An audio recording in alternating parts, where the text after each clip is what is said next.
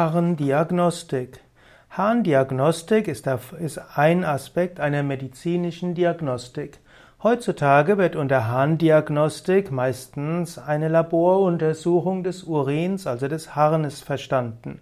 Anhand der Laboruntersuchung kann man äh, verschiedene Krankheiten erkennen oder auch ob der Mensch gesund ist. Man kann die Menge an Harnstoff messen, man kann Mineralien messen, man kann Säure, Enzyme, Hormone, Vitamine untersuchen und vieles andere. Manche Form der Harndiagnostik geht über Stäbchen, bei anderen muss eben ein, äh, werden dort letztlich in Behältern Hahn ins Labor geschickt.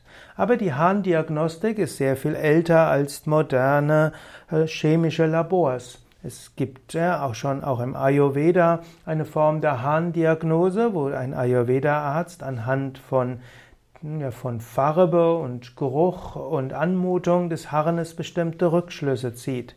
Und ähnlich gibt es auch in anderen traditionellen Heilsystemen die Harndiagnostik, die nicht nur anhand von Laborwerten geht, sondern eben auch von Geruch und von Farbe, aber auch verschiedenem anderen.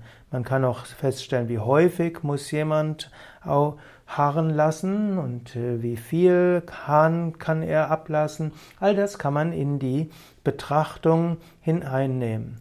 Und so gibt es bis heute bestimmte Formen der traditionellen Medizinen, die eine Harndiagnostik durchführen, ohne auf Labors zurückzugreifen.